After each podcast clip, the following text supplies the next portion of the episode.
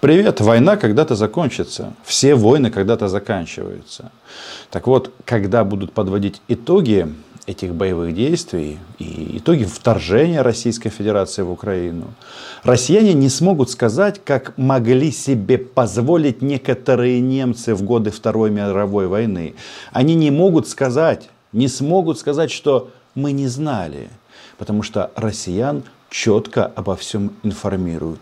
Есть российский телевизор, Олькина программа «60 минут ненависти». Как она построена? Сначала они показывают, как они бомбят Украину днем и ночью. Михаил Ходоренок рассказывает о том, что нужно бросать трех, пяти и десяти тонные бомбы тот человек, который выступал категорически против войны. А еще им, россиянам, показывают обрезки западных новостей тоже очень много о войне. Показывают репортажи западных СМИ, которые они сняли на линии фронта. Показывают наших раненых, наших, а, наших погибших. Показывают о том, что воевать очень и очень тяжело и страшно.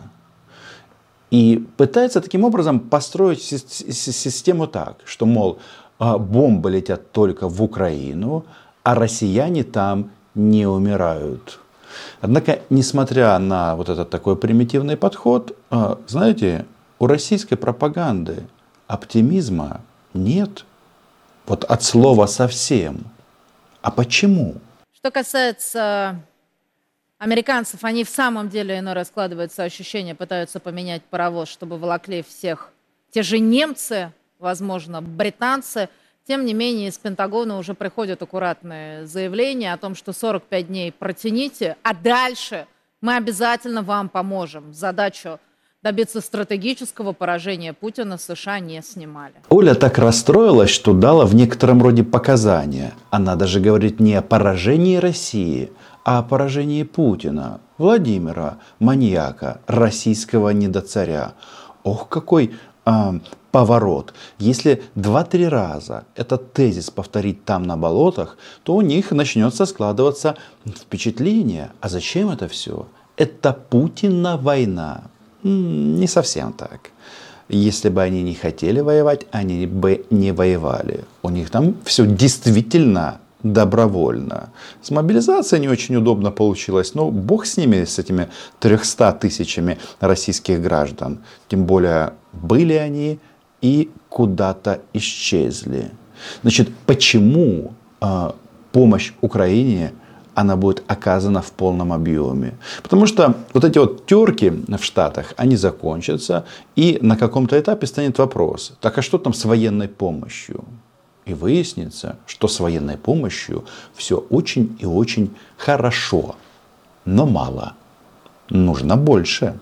Перше запитання: досі немає ознак того, що була якась широко поширена корупція чи неналежне використання можливостей США. Власне кажучи, я не знаю, хто запитував мене раніше про рівень витрат, але я маю на увазі, що часто те, що потрапляє в Україну, передається з рук руки. Я маю на увазі кілька днів, перш ніж деякі речі потраплять туди, а потім ще кілька днів, перш ніж їх використовуватимуть на полі бою. Не кожна система, звичайно, але українці ведуть дуже активну боротьбу. Вони використовують те, що їм надають. Да, нам оружие надо не для парадов і не для музеїв. Евреев для того, чтобы убивать российских захватчиков. Им просто нечего делать на украинской земле. Это очевидно. Подписывайтесь на мой YouTube канал. Называем здесь вещи своими именами. Почему я вот, вот а, когда снимаешь общую картину, говорю о том, что нет, дело даже не в панике. Дело в том, что они понимают, что война тупиковая. Вы могли бы представить, чтобы, например, полтора года назад там, на болотах, а Владимира Соловьева отправляли к Брежневу. К Брежневу в могилу. Ну что вы нам-то сказки рассказываете?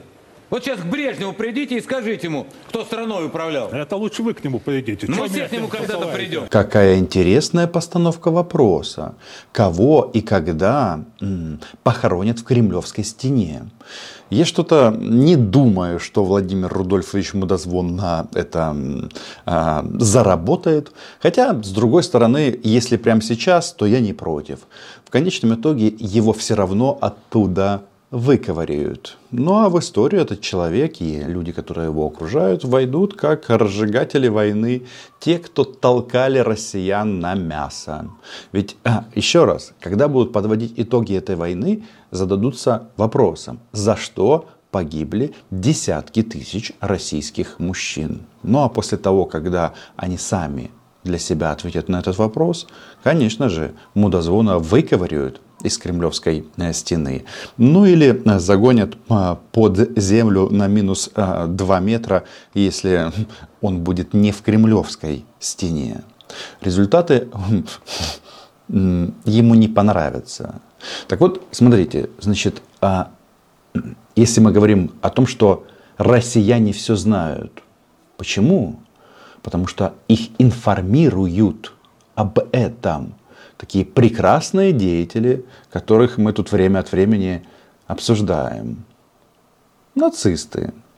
Что касается промывания мозгов и всевозможных иноагентов, тут выяснилось совершенно страшное, невообразимое про Яндекс, который придумал в свое время, как многим казалось на тот момент абсолютно гениальный, как он теперь себя называет, израильский бизнесмен казахстанского происхождения. Это очень интересно и прикольно. Значит, израильский бизнесмен казахстанского происхождения. Почему? Потому что стыдно быть россиянином. Стыдно быть русским. Ну а когда методичка получена вот разгонять вот это вот израильский бизнесмен, это вот из области позор еврейского народа, евреи правильные, евреи неправильные. Это же Рейх вот это вот а, наделил себя полномочиями решать этот вопрос. Смотрите, как поют хором. Ага, Вчера так неожиданно ребята взяли в Яндексе. Если кто не знает, это есть такая компания, называется так, Яндекс. Очень хорошая компания. Ее возглавляет не кто-нибудь, а выдающийся предприниматель, рожденный в Казахстане, израильский инвестор – у нас в Украине Яндекс и другие российские IT-продукты давно запрещены. Ну, потому что они созданы для ФСБ, и ФСБ активно им пользуется. Я вот помню, как в 2014-2015 году у нас были группы ВКонтакте а, различного плана, и в том числе обеспечение фронта, войны, и военнослужащие тоже в ней переписывались. Это был а, ужас и безумие полное. Все это закрыли. Так вот, оказывается, Яндекс спустя 8 а, лет бомбили Бомбас, а, пришли к выводу, что россиян нужно просвещать. Именно на основании этого я говорю, что они все знают. И про Бандеру, и про российские военные преступления. Когда ты сейчас заходишь в Яндекс и пишешь там Адольф Гитлер, вдруг становится известно, что это всего лишь немецкий политик. Далее ты вбиваешь, ну, допустим, Степана Бандера. Оказывается, что это украинский политик. Когда ты записываешь в поисковик Дмитрий Уткин, мы знаем, что это доброволец, герой Российской Федерации, служил в ЧВК, оказывается, что это российский неонацист. Это к разговору о том, чего мы хотим от них, когда не можем разобраться в себе – а, а почему Дмитрий Уткин, он российский неонацист? Ну, потому что он, а, действовал как нацист, он выглядел как нацист, я говорю о свастике и так далее, и он почему-то умер. Оля не хочет рассказать, почему он умер, потому что его приказал убить Владимир Путин, и он упал с неба в Тверской области вместе со своим начальником Пригожиным. У меня тут в шорцах есть интересная дискуссия Пригожина с а, Маргаритой Симонян. Можете посмотреть. Но, честно говоря, хотелось бы, чтобы Маргарита присоединилась к Жене, и они там, в загробном мире, могли обсудить этот вопрос. Нужно ли взрывать ядерную бомбу в Сибири? По-моему, они просто не заслуживают этой земли, если честно. Значит, а, еще раз. Евгений Уткин а, он был кем отправлен в Украину? Владимиром Путиным. А давайте-ка зададимся вопросом, а как Яндекс позиционирует э, Владимира Путина? Может быть, он там проходит как ВВХ? Я считаю справедливо. Ну, вы можете свою версию написать того, как в идеале описать Владимира Путина. Возможно, через некоторое время он будет а, называться так. Лидер секты российских нацистов. А россияне после того, как он сдохнет, будут говорить, а мы, мы ничего не знали. А, мы не знали, что они совершают военные преступления.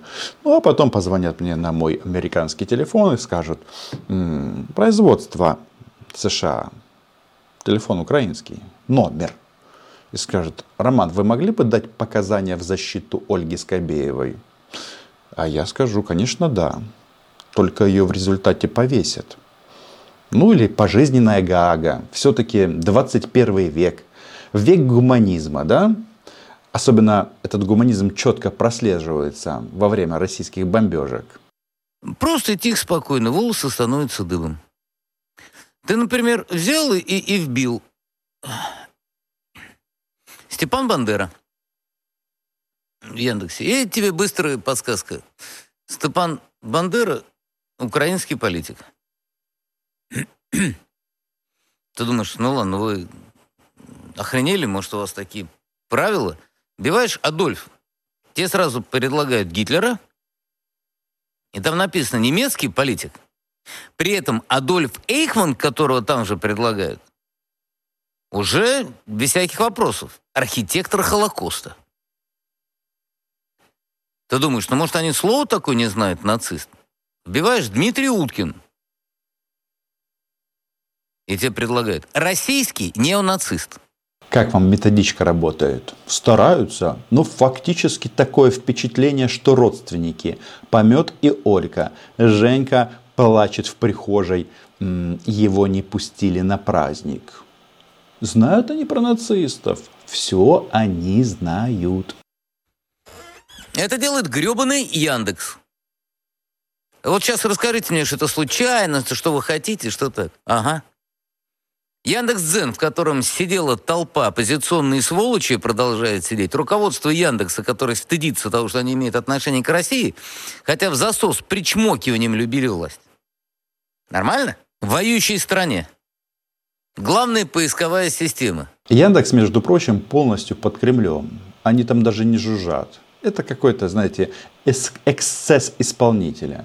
Там э, даже это видно, как они модерируют э, топ новости в Российской Федерации. У них никогда не войдет в топ новость, то есть э, новость по кликабельности. Так должен работать алгоритм, например, ну, в тот день, когда мы сожгли штаб ЧФ РФ в Севастополе. То есть э, это же важно. Вы думаете, это было на первом месте Яндекса? Ничего подобного. Об этом Яндекс вообще ничего не сообщал. Так вот, когда я говорю о том, что они загрустили, есть от чего. Оказывается, нет военного решения вопроса. И об этом говорят в российском телевизоре. Кто бы мог подумать, что Путин победитель вроде как всегда – доведет ситуацию а, до такого уровня, как сейчас и здесь.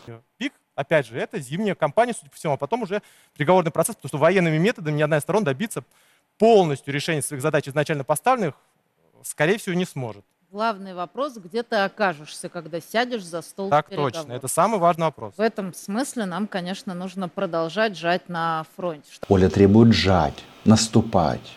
А все почему? Потому что место Оли на самом-то деле не за столом, а под столом. Кстати, другие пропагандисты тоже там будут. Чем они там будут заниматься, я даже не знаю. Может, а, будут помогать людям, которые за столом, помогать а, играть в игру каменное лицо. Значит, а, сейчас там начали такие, знаете, пробросы, что война очень дорого. И для Запада очень дорого. Но не только для Запада, вы представляете? Оказывается, денежки могут закончиться у Раши. Потому что очень дорого платить за российские военные преступления. Им же там назначили какие-то безумные зарплаты тем, кто согласился отправиться в Украину, попробовать убить и э, не умереть чему это все приводит? Но смысл заключается в следующем. Это как бы война на экономику, как обычно. Она и происходит, на самом деле, в долгосрочных конфликтах, в принципе. И эта борьба на экономику, на самом деле, всем входит очень серьезно в большие суммы. Конечно, дорого. А никто не спорит, что это дешево, да, и для Запада в том числе. Поэтому у них ведется такая дискуссия интересная, да, выделять, не выделять, сколько выделять. Путин их заставит на самом-то деле. Нет других вариантов. И чтобы там не говорили популисты на Западе, и не только популисты, те, кто избираются, но расклад такой. Я вот делаю предположение. Вот пройдет чуть-чуть времени, и, например, Словакия, несмотря на свои сегодняшние заявления, свои подходы изменит. Даже вот после формирования коалиции. Вот посмотрите, все будет. Будет так, как нам нужно. Ну а там на болотах люди сначала хотят встретиться с Брежневым, а потом предлагают новую экономическую теорию и новые экономические подходы. Но я к тому, что Дмитрий говорил об экономике, как считаю. Оказывается, экономику нужно считать в попугаях. В попугаях 38 с половиной это в мышах, наверное, будет больше, а в воронах э, меньше. Я к тому, что я не верю абсолютно совершенно, и не только я, современной экономической статистике. Совершенно. И никто мне не докажет э, до всяких СВО, этих санкций, я говорил, что никакие не 2% э, доля российской экономики в мировой, вот, это тоже все неправильные цифры. А больше от нас скрывают? Почему они хотят считать экономику в животных? Этому есть объяснение. Потому что рубль опять почему-то начал падать. Опять пробил э, вот эту вот, э, цифру 100. Торгуется что-то по 105. Знаете, как это? Э, есть такая шутка. Один доллар э, теперь стоит 100. 100 рублей. Информация сотка. Так вот, э, у кого хоть чуть-чуть больше интеллекта, он задается э, вот таким вот вопросом. Оказывается, за войну-то платят россияне. Это что? Разглашение секретной информации, очевидно, в прямом эфире. Будут тупые и с, день... и с долгами. Нет, вопрос в том, что стоимость этой войны привела к тому, что все, у всех стоимость расходы выросли на поряд, ну, в разы как бы. Это то, Война дорогое дело. Жан-Пьер назвала Путин надеется взять нас измором, у него не получится. Я бы ну, сказ... так она сказала. Я бы сказал, что это связано с экономическими решениями, кто санкционная составляющая та же самая, она очень серьезно бьет. Здесь вопрос уже войны бюджетов. Одно дело выделять денежные средства, например, соответственно, при том, что вы с рынка их можете получить под отрицательную процентную ставку, то есть вам еще заплатят на самом деле за то, что вы им деньги, у них деньги займете по факту. А другое дело, когда их... Нам никто не занимает. Мы под санкцией. Нет, я напоминаю, что мы тоже занимаем, просто мы внутреннего рынка занимаем. И у нас, соответственно, тоже как бы рост Мы сами себе занимаем. Ну, фактически, Мы да. у граждан занимаем. Мы Государство банков, занимается мы у банков. банков занимаем, как бы свои... А банки где берут? У граждан. Ну, по-разному, они у ЦБ могут занять. Вопрос в другом заключается. В том, что... А ЦБ где берет? Тоже да, у граждан. Вот это поворот. Жалко, что 24 февраля, когда Путин объявлял войну Украине, он не сказал, что за все заплатят граждане России. Хотя это же было очевидно. Подписывайтесь на мой YouTube канал. Пишите мнение свое в комментариях по поводу тезиса, что россияне все знают. Мы выходим из одного. Украина была, есть и будет. До встречи.